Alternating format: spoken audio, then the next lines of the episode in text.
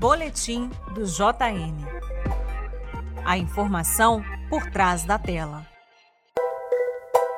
Uma semana triste e desoladora para o Brasil. Por dois dias, o país ultrapassou a marca assustadora de mais de 4 mil mortes em 24 horas. Mas, de novo, o Jornal Nacional se esquivou de dar a dimensão real desses números. A pandemia continua em cena no JN, é verdade, mas bastante negligenciada. As edições nessa semana estavam claramente engessadas, o que significa que as questões só podiam avançar até certo ponto, obviamente obedecendo a algum arranjo de acomodação momentânea.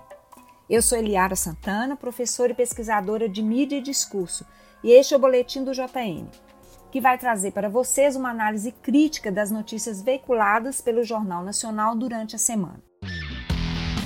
Este podcast é uma produção em parceria com o Brasil de Fato, Minas Gerais.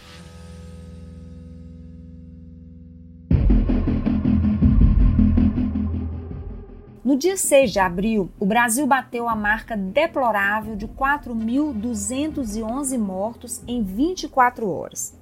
A edição do JN daquela noite estava totalmente engessada Mostrou um pouco a pandemia, mas não avançou no significado simbólico desse número, não avançou nos questionamentos, não avançou na construção do cenário de crise. Aliás, não havia crise. Parecia que o país estava com 400 mortos e não com 4 mil. A semana continuou mostrando números assustadores. Ontem, 8 de abril, o Brasil registrou 4.190 mortos em 24 horas. Pela segunda vez na mesma semana, o país ultrapassou a marca de 4 mil mortos. E, de novo, isso não teve a repercussão merecida no JN. Foi a quarta matéria do jornal no momento do balanço dos casos de Covid, com recorte estritamente numérico. Números expostos, certa comoção, mas apenas isso.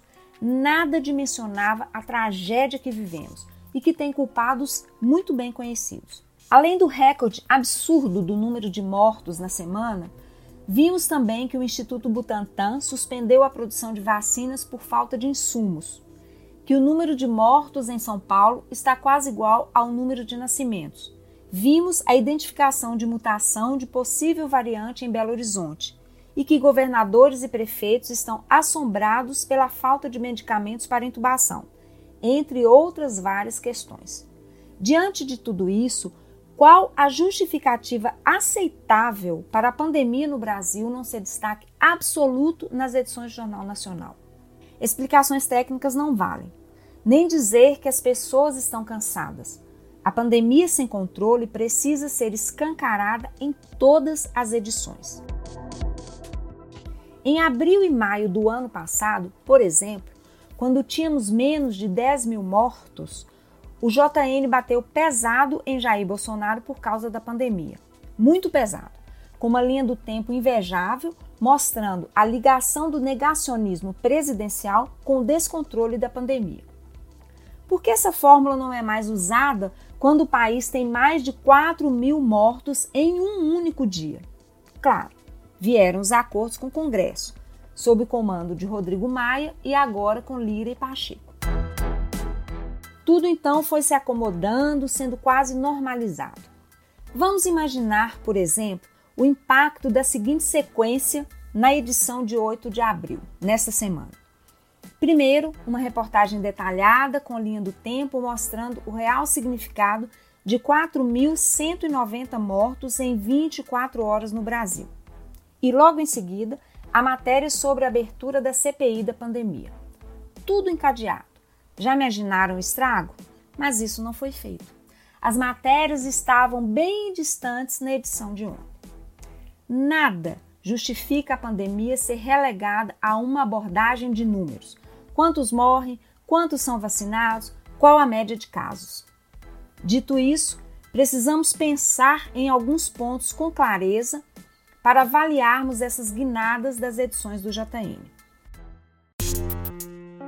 Primeiro, os posicionamentos do maior conglomerado de mídia do país dialogam com o cenário político e econômico a partir de interesses muito bem determinados.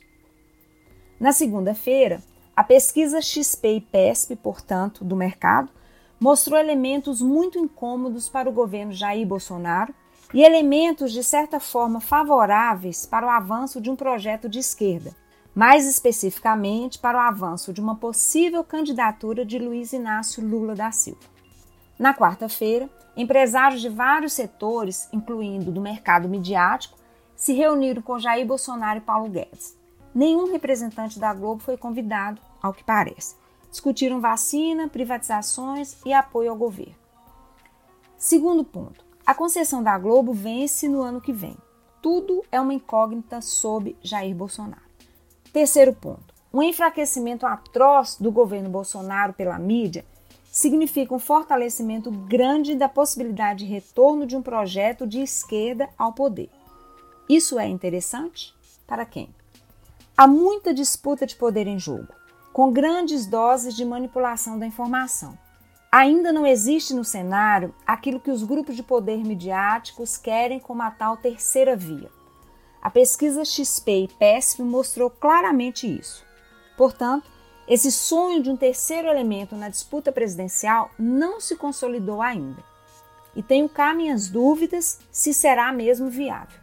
Por outro lado, como grupo econômico e de poder, a Globo não tem Jair Bolsonaro como aliado, ele não faz parte dos amigos. Mas a Globo tem interesses na manutenção de Paulo Guedes, pois está em sintonia com a agenda neoliberal de privatizações. Portanto, o bate-a-sopra pode continuar. Mas tudo pode mudar, pois não está sendo fácil fingir que vivemos uma situação normal, num país normal e que tudo vai passar. O cenário é bastante desesperador. O destempero de Bolsonaro hoje com o ministro Luiz Roberto Barroso do STF em relação à abertura da CPI da pandemia pode ser um gatilho bem interessante. Vamos observar como tudo caminha.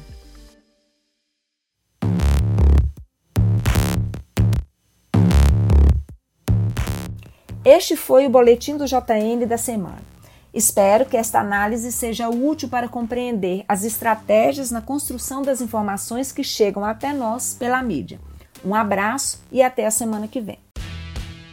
Para continuar acompanhando análises críticas sobre a construção e discurso das notícias no Brasil, leia também a coluna de Eliara Santana no site do Brasil de Fato ou acesse eliarasantana.com.br.